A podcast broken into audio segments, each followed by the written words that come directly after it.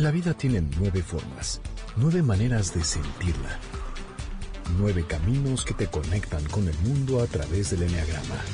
MBS 102.5 presenta Conócete. Andrea Vargas y Adelaida Harrison te llevan a descubrir el potencial de tu personalidad. MBS 102.5 en entretenimiento. Estamos contigo. Comenzamos. ¿Qué tal? Somos Adelaida Harrison y Andrea Vargas y es un placer saludarlos como cada semana. El día de hoy hemos preparado un programa especial con un gran maestro de Enneagrama. Pero antes que nada, quiero saludar a mi querida Adelaida. ¿Cómo estás, Adelaida? Bien, gracias, Andrea. Encantada de estar aquí con este programa especial que, eh, bueno, saludar a todos ustedes y retomar lo que dices. Hace unos meses estuvimos en el Congreso Internacional de Enneagrama en Argentina, bueno, ni tanto, en noviembre, donde tuvimos la oportunidad de convivir con maestros de diversas partes del mundo, pero en especial pudimos entrevistar a uno de los conferencistas más importantes del Enneagrama, bueno, más bien, el más importante de Argentina. Así es, Adelaida. Se trata de Roberto Pérez. No saben, es una eminencia en ese país. Es teólogo, es profesor de filosofía y conferencista de ética y desarrollo personal. Un personaje al que hemos buscado desde hace mucho tiempo, viene a México y bueno, lo invitamos a comer allá en Argentina, aprovechamos un ambiente como muy cálido y dijimos, a ver, no, te tenemos que hacer una entrevista y con mucho gusto nos la dio porque además la verdad es encantador. Así es. Y justo hoy vamos a presentar parte de esa entrevista que tuvimos con él, pero primero hay que aclarar qué es el Enneagrama, Andrea, ¿qué te parece? El Enneagrama es una herramienta que describe un mapa del comportamiento humano. Está basado en nueve diferentes tipos de personalidad, los cuales nos revelan cómo funciona la mente y nos permite ver y comprender lo que pensamos, lo que sentimos y cómo actuamos y por qué todas las personas son ven la vida de distinta manera. Así es, Adelaida. Y si aprendemos a conocernos, tenemos la oportunidad de trabajar en nosotros y convertirnos en mejores personas. O sea, es el mejor regalo que le puedes dar a alguien cuando tú te mejoras a ti. Cuando trabajas en ti, es lo mejor que le puedes dar a tus hijos, a tu esposo, a tus hermanos, a, la gente que te rodea. Y el encontrarnos con el enneagrama nos puede cambiar la vida. Y si alguien por primera vez nos escucha y se encontró con nosotros, quiere decir que no era por casualidad, sino que porque a lo mejor su destino era conocer el enneagrama, como te pasó a ti y como me pasó a mí. O sea, que dices, ¿por qué el enneagrama nos encontró? O sea, de repente apareció en nuestras vidas y te cambió y dijiste, esto quiero. Entonces, hay muchos radioescuchas que les fascina el enneagrama y que, para, y, que a lo mejor por ahí va su camino. Y algo que quiero aclarar es que el enneagrama no tiene nada que ver con la numerología, porque esa es una de las dudas más grandes de la gente. Porque te dicen, oye, la numerología, entonces la que ustedes estudian. No, una cosa es numerología y otra es enneagrama. Y tampoco no tiene nada que ver con la astrología. Así es, el enneagrama es psicología aplicada que viene de, tiene un origen muy antiguo, en el siglo III después de Cristo, y que lo modernizó Claudio Naranjo con la psiquiatría moderna. Andrea, tú estabas diciendo que el enneagrama nos cambió la vida y es cierto. ¿Qué te parece que escuchamos lo que nos contó Roberto y de cómo fue que él se topó con el enneagrama hace más de 20 años? Claro, escuchemos. Hace 21 años, en una librería eh, católica, eh, por esas cosas de la vida, en un verano, un ex compañero de cuando nos formamos juntos en el seminario, me ofreció de que le diera una mano a ordenar su libro de teología en la librería que él era dueño y vi en los libros de un símbolo que tenía en la tapa que me pareció raro porque él era una persona muy conservadora y no tenía ver esos libros y dije ahora vendes cualquier cosa como diciéndole. No no me dice esto es muy serio. Hay un monje benedictino que viene de Paraguay y se lleva todo esto y lo utiliza para la formación del noviciado y me picó el bichito. Dije ¿cómo? Entonces dije, empecé a leerlo. Y en ese verano leí los cinco libros que me llegaron a mis manos y estaba fascinado. No tenía con quién hablar y tuve que empezar a investigar solo. Y dije, esto tengo que tratar de seguir material. Hasta que llegó este monje. Y cuando llega el padre con y lo veo, le digo, padre, ya leí todo esto, ¿me puede ayudar? Bueno, lea todo esto otro, me dice. Y me dio toda una orientación para otros libros de Bourdieu, del Cuarto Camino. Y ahí empecé a investigar y empecé a aplicarlo, porque mi primera preocupación era saber si lo podía aplicar sin tener un título de psicología o algo previo. Y este padre me dijo, Roberto, no, no te preocupes, lee bien todo esto y aplícalo. Lo que importa es que no te olvides. lo, el alma del otro va a tomar lo que necesita tomar. Así que tú lo que tú le digas, es, eh, si lo dices con el corazón y siguiendo todo lo que a quien se enseña, va a ayudar seguro al otro, a su vida, a su orientación. Bueno, lo interesante es que acomodando unos libros fue que Roberto Pérez se encontró con el Enneagrama.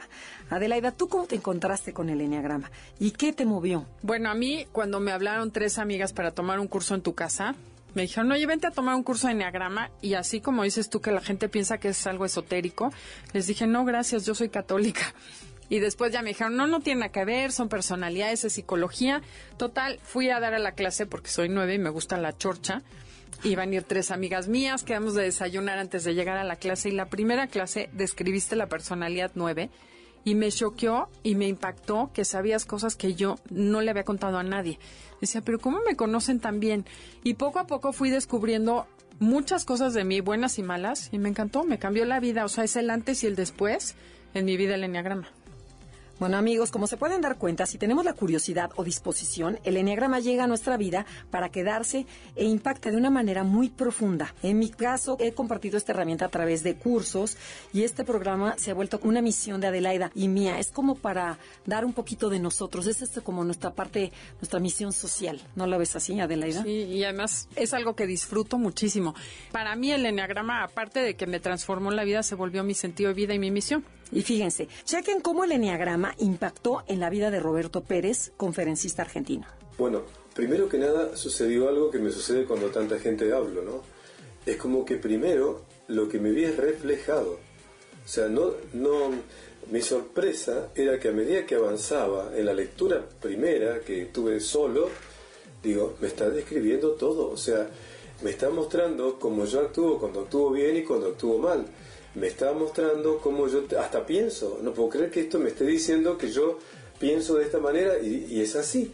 Entonces cuando lo confronté conmigo como el conejillo de India, dije, no manches, como decía usted, no manches, me di cuenta que era así, que era, estaba, estaba acertadísimo en la descripción. Cuando fui avanzando, porque todo lo aplicaba como en mí, digo, a ver, esto, esto y esto. Y fue increíble.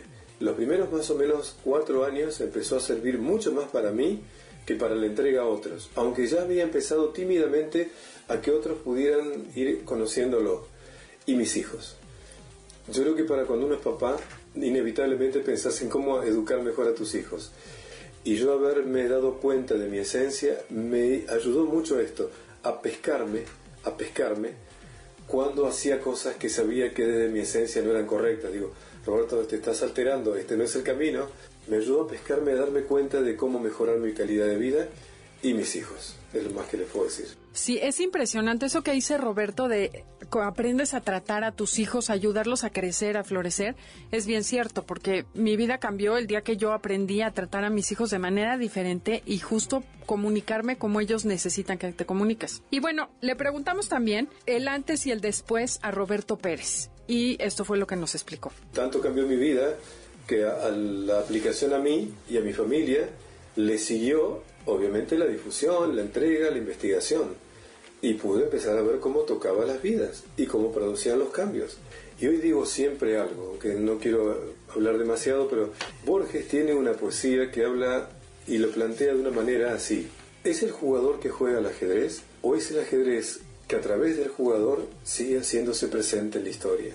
Y yo sinceramente les digo, cuando me presentan como formador o como profesor de enegrama, digo, se están equivocando. Yo estoy sirviendo, el enegrama me usa a mí para llegar a los otros. Creo que el, protagonista es el enegrama. Yo a lo, sumo le doy toda mi capacidad que tengo para que llegue lo mejor posible, pero me siento que él es el protagonista. El enegrama, el espíritu del enegrama me toma a mí y yo trato de aplicar lo que aprendí respetando esta sabiduría. Y así me siento. Soy un servidor de una sabiduría, no me siento profesor de nada, ¿no? Nosotras, basadas en nuestra formación, indicamos que el enneagrama es una herramienta. Sin embargo, Roberto Pérez es muy diferente a todos los maestros americanos. Él es cofundador del Centro Argentina de Enneagrama y lo describe de una forma diferente. Veamos. El autoconocimiento, el conocerse a uno mismo, es una vocación de la condición humana. Eh, y este autoconocimiento que creo prosperó mucho, mucho en épocas de la antigüedad, en épocas de apogeo de muchas culturas, donde el centro de atención se ponía en que las personas se conocieran a sí mismas para que aportaran lo mejor de sí mismas. Repito, en las épocas de apogeo. Y entiendo que entonces el autoconocimiento era, como digo, lo principal. Nadie podía andar por la vida sin saber quién era y para qué vino a esta vida. Quienes se dedicaban a, a esto, la prioridad era que la persona viviera sabiendo para qué vino a esta vida y esto al promediar los 18 o 21 años. No se podía seguir viviendo sin saber quién era uno y para qué venía. Y los rituales de iniciación de las culturas antiguas era para esto. Entonces, lo que voy es lo siguiente. Eh, creo que estamos viviendo un momento muy hermoso. Me da la impresión que de la década del 60 del año del siglo pasado ahora ha empezado a florecer el anhelo del autoconocimiento. No solamente el análisis de la psiquis humana desde una mirada racional, sino la búsqueda de caminos distintos para el autoconocimiento de las personas. Y esto creo que es el lugar donde el enneagrama ocupa el lugar principal. Cuando uno enseña este conocimiento, le da la oportunidad al otro para que se vea a sí mismo y se descubra quién es, cómo está en la vida, qué cosas tiene que corregir y qué cosas tiene que afirmar. Y esto no es un conocimiento que requiera un nivel de mm, complejidad que no llegue a cualquiera. Yo siempre me asombro con el enneagrama, es que tengo delante una señora que es ama de casa y no ha tenido ningún estudio previo, y hay personas que han sido, son profesionales de altísima importancia, intelectuales o, o empresarios, y el enneagrama llega a uno como al otro a tocar sus vidas. Con lo cual, lo asombroso de esto es que no se requieren estudios previos ni tener cosas especiales. Se requiere solamente aprender el arte de mirarme y conocerme a través de todo lo que el enneagrama enseña. Por eso yo creo que el es una sabiduría, no es una teoría, tampoco es una herramienta, es una sabiduría que como tal es un conocimiento que se aplica para la vida, no para teorizar, no para entender, sino para cambiar la vida concreta. A veces digo que es un lenguaje actitudinal, es una manera de entender las actitudes humanas, sanas e insanas, para que yo me haga cargo. Entonces, aprendiendo este lenguaje actitudinal, ya no te puedes escapar ni justificar. Sabes que estas actitudes van por un camino que te lleva a una alteración y sabes que siguiendo estas actitudes te llevan a un camino que te eleva como persona, que te lleva a una conciencia ampliada. Esto es lo que yo puedo compartirles. Yo creo que en el fondo lo que estamos hablando es de distintos términos y distintas palabras para expresar lo mismo, porque no ha habido mucha comunicación entre las diferentes escuelas, que de hecho esa sería la misión de una asociación de Enneagrama en el mundo, que pudiéramos traducir, como decíamos con Roberto, el lenguaje que cada uno usa para encontrar términos comunes y poder sacar una teoría general o totalmente aceptada, ¿no? Porque Claudio Naranjo le da un enfoque totalmente negativo o psiquiátrico. De hecho, yo no sé, pero muchos naranjistas creen, no digo que él, digo que muchos de sus alumnos creen que nunca sales del ego y que siempre te va a tener atrapado. A veces los gringos los tachan de ser Disneylandia, cosa que tampoco creo que sea correcta porque muchas veces, más bien, a mí el enagrama sí me llevó de una manera amable, pero a profundidades increíbles dentro del autoconocimiento. Entonces no es cierto que sea Disneylandia y que todo se valga. Y Roberto Pérez menciona la esencia que para nosotros sería una mezcla de el eneatipo con la esencia de la persona. No sé si tú lo ves igual, Andrea. Totalmente. Entonces, bueno, sí es una herramienta en el sentido que te ayuda a conocerte mejor, pero al final del día estamos, creo, hablando de lo mismo con distintos términos. Nos tenemos que ir a un corte, comuníquense por Facebook, Enneagrama Conócete o a través de Twitter, arroba Conócete MBS. Estás escuchando el podcast de Conócete con el Enneagrama, MBS 102.5. Ya estamos de regreso en Conócete con el Enneagrama. Somos Andrea y Adelaida. Y en este programa especial eh, con Roberto Pérez, que es conferencista argentino y maestro del Enneagrama, en el bloque pasado comentó que no se siente un profesor, que es un servidor de la sabiduría del Enneagrama. Lo que nos llega a preguntarnos, bueno, ¿y cómo es él? ¿A qué personalidad pertenece? Recordemos que el Enneagrama describe nueve tipos de personalidad. Descubramos la de nuestro invitado, ¿te parece? Sí. Obviamente, mi primera sensación es que descubrir mi esencia 2 es como decir, wow, como lo digo siempre, ese es mi instrumento musical. Eso es lo que define mi ser y mi, mi actuar. Y entonces eso fue como la primera impresión, sé dónde me estoy parando. Esa fue el gran, la gran sorpresa. Y a eso le sigue, bueno, a partir de darme cuenta que mi esencia es dos y mi vocación básica es el servicio, empecé a darme cuenta la luz y la sombra. Entonces me di cuenta cuando analicé los brazos, instantáneamente me di cuenta que evidentemente si no elevaba más el 8 y ponía más límite, no iba a poder nunca ir hacia lo que llamamos el atributo 4, que es el atenderme a mí mismo.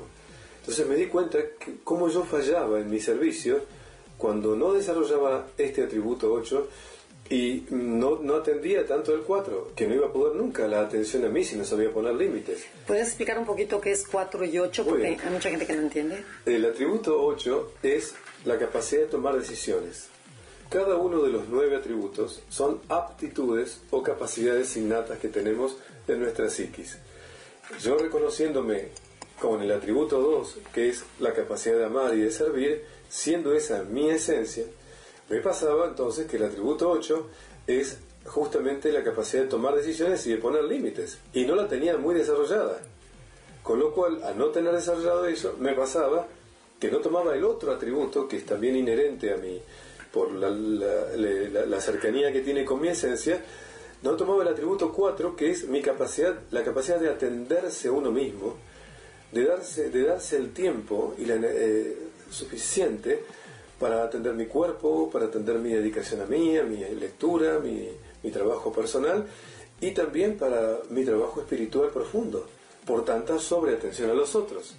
Entonces, al descubrir mi esencia y entender este juego de estos dos atributos que tenía que desarrollar, fue impresionante porque instantáneamente dije, ya no me puedo mentir. O sea, o elevo esto y, levanto esto, o voy a fallar en mi tarea de servicio, que era lo que ya estaba viendo, que había un reclamo de ciertas personas que me decían, Roberto, date tiempo para ti, alejate, no te pongas tanto para los otros. Y yo decía que era, estaba bien que me dieran ese consejo, pero no lo, no lo terminaba de incorporar. Cuando lo vi en el y me dice, tan, digo, wow, me lo dice ya un conocimiento ancestral de que mi evolución y mi plenitud personal y la mejor versión mía pasa por acá. Ya no me puedo mentir. Y a partir de ahí empecé a elevar el 8, o sea, elevar la capacidad de decir basta hasta acá, me pongo límite y el dedicarme tiempo a perder el tiempo conmigo, que era para mí ese atributo 4. En este punto, Roberto menciona la esencia y nos explicó de una manera muy fácil lo que es. ¿Por qué no lo escuchamos? Después de que el enneagrama te dice cuál es tu esencia y tú la ves, sigue el proceso de decir, bueno, ahora, ¿cómo hacemos para que esta esencia esté en un nivel de conciencia ampliada lo más posible? Ese es el secreto. Y yo utilizo una metáfora muy simple. Uno puede ser un, la esencia para mí es mi instrumento musical, es la cualidad que, que me ayuda a vibrar en la vida. Entonces, bien, si yo estoy con una conciencia no madura, alterada, estoy haciendo ruido y si yo realmente elevo mi conciencia y voy realmente trabajando los aspectos de mí que me ayudan a tomar una, plenitud personal, ese instrumento musical va a sonar con una música exquisita. Entonces la tarea mía es darme cuenta qué lugares, en qué lugares estoy haciendo ruido y cómo estoy tocando mi propia música, que es mi personalidad. Entonces a mí lo que siento es que el enneagrama a mí, a Roberto, le aportó el no engañarse. Y me di cuenta que desde mi esencia, podía claramente saber qué es lo apropiado y lo inapropiado para hacer de mi vida una música preciosa. Eso es lo que sentí y vibré. Y así lo vivo. Y me di cuenta que en esa vibración plena, en esa música hermosa, dependía de mí, de mi decisión. Y como digo, si mi esencia es mi instrumento musical, mi mano es la que toca el instrumento musical y esa mano es mi libertad. Que todo depende de mí. El enema me puede mostrar todo, pero sigue dependiendo de mi libertad que yo accione los cambios o las afirmaciones que tengo que hacer en mí. El enneagrama me afirmó, me hizo ver los lugares que tenía que cambiar y a partir de ahí sentí que si yo realmente quería mejorar como persona tenía que hacer esos cambios, que era, si no lo hacía me estaba mintiendo. Y como la vocación de servicio estaba, siempre me pasó lo mismo. Si yo quiero darle mejor al otro algo, tengo que primero trabajar en yo ser mejor. Para mejor servir, tengo que ser mejor. Y ahí es donde el enneagrama me permitió, repito, tener absoluta claridad, absoluta claridad y no mentirme. Y por eso fue un proceso, en mi caso personal, de profunda evolución. Bueno, a mí aquí me encanta esta reflexión, esta analogía que hace con los instrumentos. O sea, se me hace algo algo muy padre de entender, de una manera muy padre de entender el enneagrama cuando si cada quien descubre su propio instrumento y vienes a tocarlo, este, qué maravilla, pero el chiste es encontrarlo, que eso es lo difícil. Así es, yo creo que esa es una manera como alegórica de referirse a los niveles de integración, para que quede como embonarlo con lo que hacemos nosotros enseñamos. Si tú estás desintegrado, pues desafinas. Y no vas a encontrar tu instrumento. Y ni sabes cuál es tu instrumento. Primero, tu personalidad es tu instrumento. Ya que encontraste tu personalidad, sabes cuál es tu instrumento. Y luego, qué tan integrado estás, es la manera en que tocas ese instrumento. Como la maestría y el dominio sobre tu instrumento serían los niveles de integración, mientras más lo Oye, conoces. bueno, pero ya ver, y dime, ¿tú qué instrumento tocas? O sea, ¿cuál te gusta? Hijo, no sé. Si, sí no si- estuvieras en una orquesta, ¿qué te gustaría hacer? Hijo, ¿cuál es el que armoniza a todos? No sé. Por ejemplo, a mí me encantaría la flauta. Me gusta el sonido de la flauta. O sea, como que entra así suavecito, se vale, está en el aire. O sea, me gusta, me gusta esa. Claro, que entra y sale y no se nota demasiado. Porque a lo mejor a ti te gustaría hacer un tambor para que, Mm, para que no. te vean, para que suene. No, no, yo creo que me gustaría hacer un violín o un triángulo. Y a ustedes, amigos de Facebook y de y de y del radio, y- este, díganos qué instrumento les gustaría hacer, o sea, cuál de ellos, eh, en qué, en dónde se encuentra. Y además, ¿cómo lo tocan? ¿Cómo producen música? ¿Son desafinados o realmente ya son parte del instrumento de la orquesta universal? Sí, o, o el instrumento de tu pareja o el instrumento de tu familia. Cuando ya hay armonía en tu familia y cuando ya hay armonía en tu pareja, dices, se logra, ¿no? O sea, ya estamos tocando a la par. Claro, ¿qué tal es la música? ¿Qué tan armoniosa es la música en tu pareja, en tu familia, en tu trabajo y qué tanto contribuyes tú a esa armonía? Cuando, tienen que, cuando tienes que hacer pausas, porque dice, una música en donde no hay pausas es ruido. O sea, eso lo decía creo que Paul McCartney. Sí. Sí. Y bueno, entonces, ¿qué les parece que escuchamos lo que explica del enneagrama Roberto Pérez? Tenemos que partir de la base que lo que es lo que llamamos nuestra psiquis, nuestra mente, nuestra energía psíquica, tiene nueve atributos, nueve aptitudes inherentes que todos tenemos, nueve aptitudes, nueve capacidades, nueve eh, claves con las cuales vivimos permanentemente. Esas aptitudes, esas claves, esos atributos, los tenemos todos. Y el secreto de este conocimiento es lograr que esas aptitudes, esos atributos estén en armonía. Una persona que tiene su mente en armonía va a tener su salud bien y va a tener su elevación espiritual correcta. Cuando uno está psíquicamente desarmonizado, cuando nuestra mente está desarmonizado, lesionamos nuestro cuerpo y nuestra elevación espiritual no llega a ser tan verdadera, genuina. Entonces, cuando hablamos del anagrama, hablamos de nueve atributos. Entonces, a lo que no nos están viendo, imaginemos un círculo con nueve puntos. Y esos nueve puntos serían las nueve capacidades o aptitudes que todos tenemos. Y me gusta decir lo siguiente.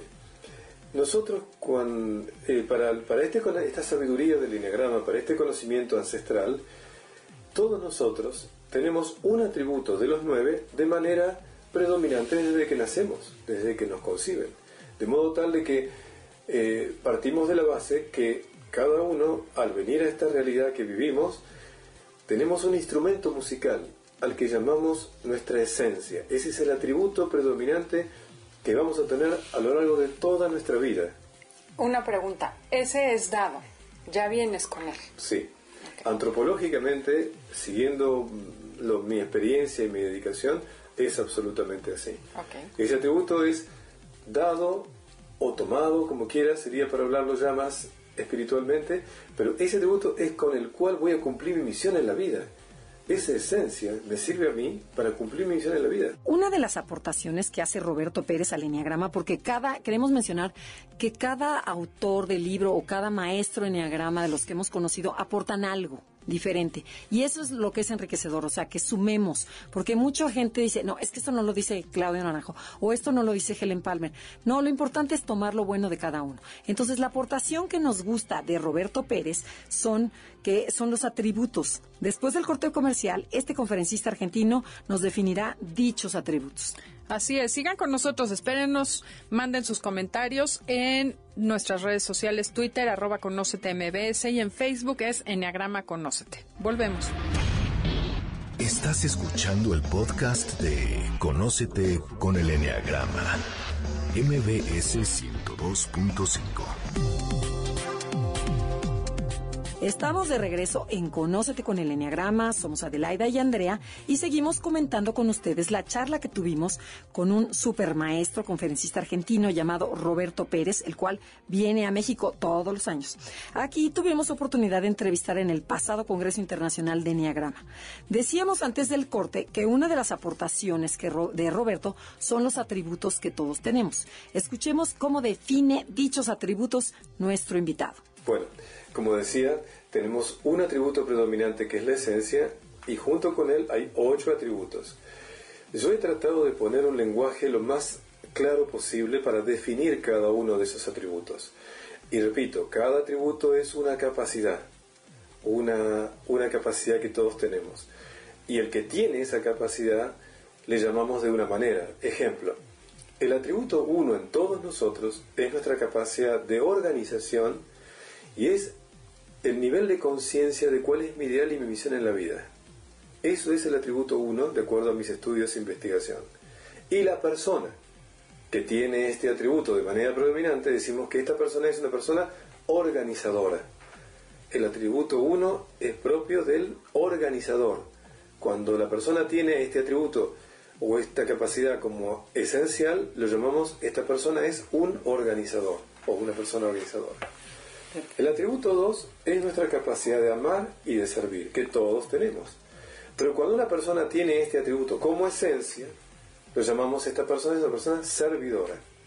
Quiere decir que el atributo 2, que lo tiene en esencia, es, una, es un servidor, es una persona servidora. Pero repito, ese atributo o esa capacidad la tenemos todos. El atributo 3 también lo tenemos todos y es nuestra capacidad de acción y de logros personales. Y este atributo, cuando es, esencia, es la esencia de la persona, la persona que lo tiene de forma esencial, la llamamos, es una persona realizadora. Entonces, el uno, el organizador, el dos, el servidor y el tres, el realizador. Estamos nombrando a la persona que tiene ese atributo como esencial. Vamos al 4 el atributo 4 en todos es nuestra capacidad creativa y la capacidad de atenderse a uno mismo. Y cuando la persona tiene este atributo como esencial, decimos es un creador o una persona creadora. Esta persona tiene este atributo de manera predominante innato y es su esencia. La persona que el atributo 5 en todos nosotros es nuestra capacidad de observación, de discernimiento y de reflexión. Este atributo, que es esta capacidad, también la tenemos todos. Cuando la persona esto lo tiene de manera predominante y es su esencia, a la persona decimos, esta es una persona observadora. El observador es como definimos a una persona que tiene este atributo como esencia. El atributo 6 es eh, la capacidad que todos tenemos de colaborar nuestra capacidad de responsabilidad y de perseverancia que tenemos. Ese es el atributo que todos tenemos. Cuando ese atributo es la esencia de una persona, esa persona decimos es una persona colaboradora. Este atributo lo hace ser colaborador. Cuando el atributo, eh, mm, el 7, eh, lo, lo tenemos cualquiera de nosotros, ese atributo tiene que ver con nuestra capacidad de disfrutar la vida, de soltarnos y de permitirnos ser más libres. Ese atributo asociado a la alegría, al disfrute, a, manejo más libre, lo tenemos todos. Pero cuando la persona, la persona tiene este atributo como esencia, decimos esta persona es un animador o una persona animadora. La palabra animador la busqué porque yo creo que la alegría es el alma de la vida de una persona y de, una, de un grupo. Por eso animador que suene como una persona alegre que disfruta la vida, ¿no? Entonces, para repetir rápido, el uno era el observador, el dos el servidor. El organizador. El uno era, perdón, el organizador, el dos el servidor, el tres el realizador, el cuatro el creador, el cinco el observador, el seis el colaborador el 7, el animador. La persona que tiene, mejor dicho, todos tenemos el atributo que llamamos 8. Ese atributo que todos tenemos es nuestra capacidad de decisión y nuestra capacidad de poner límites y decir que no. Todos tenemos ese atributo, todos tenemos esa capacidad. Pero cuando ese atributo es predominante y es esencial en la persona, decimos, esta persona es una persona luchadora. El luchador es propio de la persona que tiene esta esencia. Y la palabra luchar, que no se entienda inadecuadamente. Cuando digo luchador es porque es la persona que pone toda su vida y toda su fuerza detrás de una causa que considera justa y que le parece noble. Entonces el luchador es alguien que pone su vida y su fuerza para alcanzar lo que considera que es esencial o importante en su vida. Este es cuando la persona tiene atributo, atributo de manera predominante. El atributo 9 en todos nosotros es nuestra capacidad de contemplar y de estar. Y cuando este atributo alguien lo tiene de manera predominante y es su esencia, decimos que la persona es pacificadora o es el pacificador. Porque esta capacidad de estar y de contemplar es una capacidad que lo lleva a uno a la armonía y a la paz. Y la persona que esto tiene como esencia, normalmente es la persona que elige siempre la paz, evitar conflictos y crear armonía en su vida y en los demás. Conclusión entonces, los últimos que dije. El animador el 7, el luchador el 8 y el pacificador el 9. Con esto entonces, utilizando la terminación en OR para que quede bien didáctico para todos, nos damos cuenta que cada uno tenemos una esencia que nos identifica y que nos distingue del resto. Pero todos tenemos los nueve atributos que tenemos que desarrollar en armonía para poder tener una personalidad plena.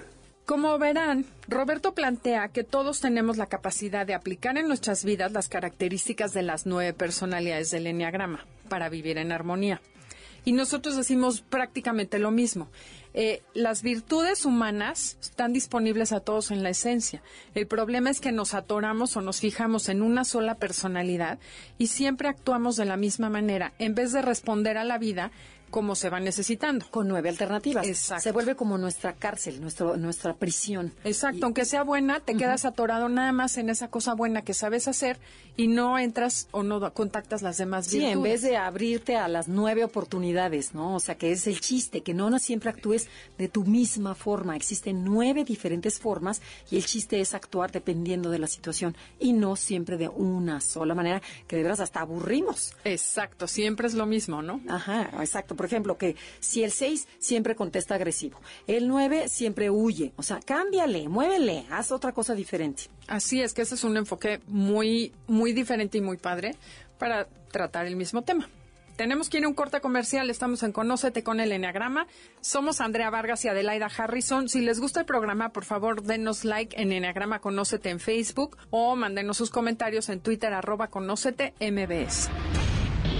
Estás escuchando el podcast de Conócete con el Enneagrama. MBS 102.5.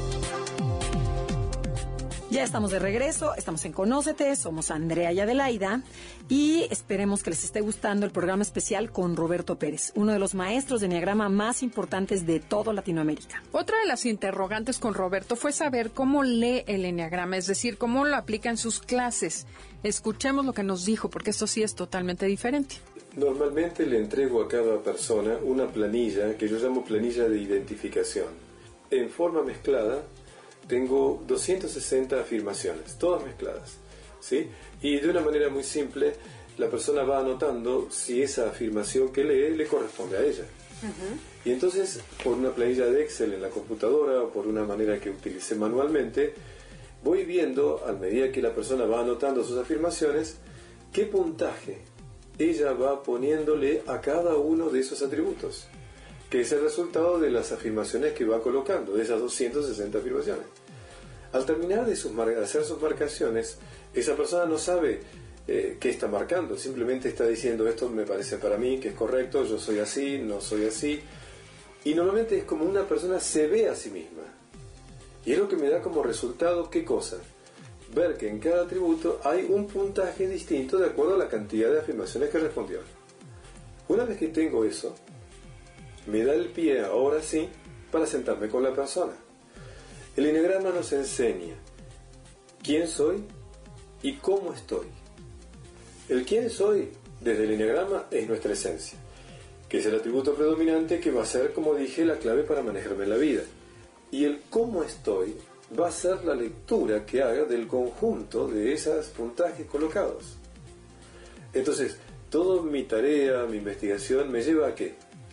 A fijarme los puntajes más altos, más bajos, qué relación tienen entre sí.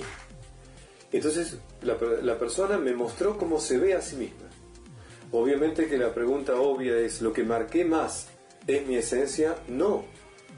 En un 60% puede ser la esencia de la persona lo marcado más alto, pero en un 40% no es.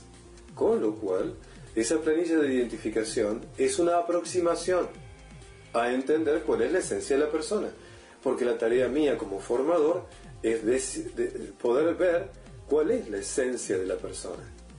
Y eso lo hago, por supuesto, haciéndole algunas preguntas básicas de su edad, el ambiente donde vive, su actividad, sus relaciones familiares básicas, y con los datos que me da de su vida, que son básicos, más teniendo el puntaje que tengo delante, me toca a mí preguntarle lo que me ayude a determinar cuál de estos puntajes más altos que puedo ver es definitivamente su esencia. Quiere decir que, de acuerdo a mi punto de vista, un enagrama no se puede leer en conjunto sin la persona delante. Y lo que te muestra la persona es una aproximación a cómo ella se ve a sí misma. Pero la esencia va a surgir del diálogo con alguien conociendo el enagrama, va a ir preguntándole aspectos de su vida, de su historia, que permitan terminar de delinear de los atributos que tenga cuál es su esencia. Habitualmente, como digo, quizás el más alto se confirme que es su esencia. Pero cuando hay varios que tengan puntaje muy cercano, lo importante es confirmar, a ver, con el diálogo con la persona y con lo que me ha respondido, determinar cuál es su esencia. Es lo más importante primero, pero no lo único. Una vez que llegué a concluir que esta es su esencia, lo que le sigue a eso es entender cómo están sus ocho atributos. Y ahí es donde entra todos mis estudios y mis investigaciones del Enneagrama para hacer lo que yo llamo la dinámica de toda la lectura de conjunto. Y de cómo estás en ese momento. cómo estás eso es lo en interesante. ese momento. En ese momento. Más aún, si dentro de una semana o un mes le hago hacer la misma planilla, las cosas van a cambiar. Pero ¿qué pasa? Lo que tengo delante es una foto. Ahora bien, como si nosotros utilizáramos una foto de cuando éramos chicos, y vos le decís, a ver, ¿dónde estoy yo? Y cuando mostrás esa foto, alguien dice, ah, este sos vos. Entre el niño que estás marcando y el adulto que ahora sos, hay una distancia gigante. Pero algo tiene que decís, este soy yo. Quiere decir que cuando yo veo el enneagrama de una persona en todo lo marcado, hay aspectos circunstanciales de este momento de su vida y hay aspectos que ella viene trayendo ya de hace mucho tiempo. Quiere decir, Roberto, que podés distinguir al mirar un enneagrama lo que es circunstancial de lo que es algo ya adquirido con largo tiempo. Sí, puedo verlo. Y puedo intuir claramente que este atributo que está en estas condiciones no es algo por una situación puntual, sino que eso viene extrayéndolo de tu seno, de tu seno familiar, por un conflicto con tu padre, por un conflicto con quien estuviste como hermanos, o por X razones, o por decisiones tomadas que te llevan a desarrollar mucho o no desarrollar determinados atributos tuyos. Lo lindo de esta lectura es que la persona puede verse hoy como está realmente. Ese hoy está así por hechos concretos que están sucediendo en la vida presente a la edad que tiene y algunas cosas que viene arrastrando que tiene que revisar de modificarlas, porque si no las modifica, no va a poder hacer los cambios para esa armonía general. Obviamente, para poder hacer lo que les digo, yo establezco un tema que es, sabiendo que hay nueve puntajes, tomo el puntaje mayor y el puntaje menor, lo sumo y lo divido por dos. Eso me da la media de este enneagrama. Y puedo establecer a partir de la media los atributos que están por encima de este valor de los que están por debajo de este valor. ¿Y qué me permite eso? Lo que está debajo es lo que la persona tiene que activar. Que trabajar. Tiene que trabajar sobre sí misma. Y lo que está por encima de la media puede estar, como yo digo, en luz o en sombra, o sea, activado positivamente o activado negativamente. Entonces tengo que tratar de leer el conjunto para saber si este atributo lo tiene de una manera o de la otra. Y es increíble, con todos mis estudios de la dinámica, el enneagrama solito me va confirmando por un lado o por otro si está más en luz o está más en sombra. La verdad es que su método le ha funcionado. Es un personaje que tiene mucho que ofrecer y el cual le agradecemos que nos haya brindado esta entrevista. Finalmente, vamos a ver el mensaje que nos deja para todos nosotros. Eh, para mí lo más importante, que creo que es el gran, la gran transformación de lo que estamos viviendo como humanidad, es que eh, tenemos que ser protagonistas de nuestra vida. Tenemos que conocernos a nosotros. Tenemos que comprometernos en hacer los cambios que tenemos que hacer. Tenemos que saber cuáles son los dones fundamentales que tenemos y llevarlos a la plenitud porque los demás necesitan nuestros dones. Y estoy convencido que si yo soy mejor, puedo dar mejor a los otros. Siempre digo este pensamiento, lo que hacemos en nosotros afecta a los otros. Y lo que no hacemos en nosotros también, afecta a los otros. Por eso es tan importante para mí el compromiso con uno en superar cosas que hay que superar, en mejorar cosas y en optimizar cualidades. Si algo puedo decir de toda mi vida, a esta edad que tengo, es que el enneagrama me permitió clarísimamente hacer todo lo que estoy diciendo. Conocerme, saber mis dones y mis cualidades, ver dónde están mis limitaciones puntuales en este momento de mi vida, como lo fue a lo largo de mi vida, y trabajarlas, y trabajarlas, y trabajarlas. Y algo importante, hay un, hay un dicho de los sufíes que yo hago muy mío que dice así, Señor, haz que sea digno de mí, pues sólo así seré digno de ti. Y yo creo que la mejor oración de alabanza que podemos hacer a nuestro Creador es hacer nuestra vida feliz y plena. Así que yo creo que en la medida en que cada uno, tomando el enneagrama y trabajando sobre sí mismo, es mejor persona, es la manera en que reconocemos el don de la vida que se nos fue dado. Y entonces sí, seamos o no creyentes, o, seamos o no practicantes, es cierto que todos tenemos una dimensión espiritual y con lo cual yo creo que el enagrama, en la medida en que nos vamos planificando como personas, también nos vamos haciendo personas más sanas espiritualmente. Y creo que eso es lo más importante, que aprendamos a entendernos como comunidad donde somos todos distintos, pero sin embargo en la medida que la armonía personal la puedo contagiar y hacer interpersonal, tendremos un futuro mejor para, la, para nuestra patria, para nuestro continente y para nuestro planeta. Entonces, bendito sea esta sabiduría porque nos permite recuperar una armonía que quizás en momentos de apogeo algunas culturas han tenido. Ahora tenemos la oportunidad de expandir esta sabiduría y que esa armonía sea buscado por todos con todos.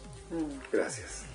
Para nosotros fue interesante conocer esta perspectiva del enneagrama y esperamos que haya sido de interés para ustedes, que la visión de Roberto les aporte algo positivo a este camino de autoconocimiento y crecimiento de los demás. Así es, los esperamos en la siguiente emisión. Muchísimas gracias por acompañarnos y ser parte de este programa con sus comentarios. Hasta la próxima.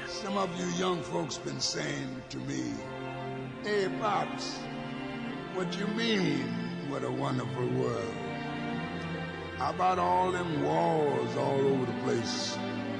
You call them wonderful? And how about hunger and pollution? They ain't so wonderful either. But how about listening to old Pops for a minute? Seems to me it ain't the world that's so bad, but what we are doing to it. And all I'm saying is see what a wonderful world it would be if only we'd give it a chance. Love, baby, love. That's the secret. Yeah. If lots more of us loved each other, we'd solve lots more problems. And man, this world would be a guesser. That's why old Pops keeps saying,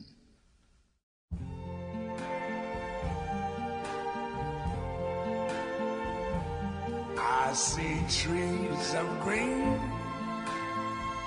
red roses too. I see them bloom for me and you. And I think to myself, what a wonderful world.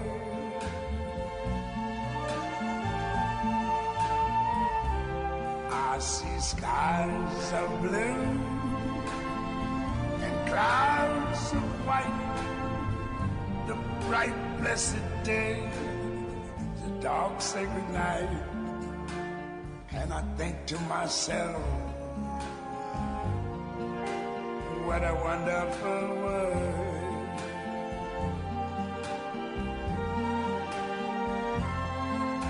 The colors of the rainbow, so pretty in the sky, also on the faces of people going by. I see friends shaking hands, saying, How do you do? They're really saying, I love you. I hear babies cry. I watch them grow. They'll learn much more I never knew. And I think to myself, what a wonderful world. Yes, I think to myself,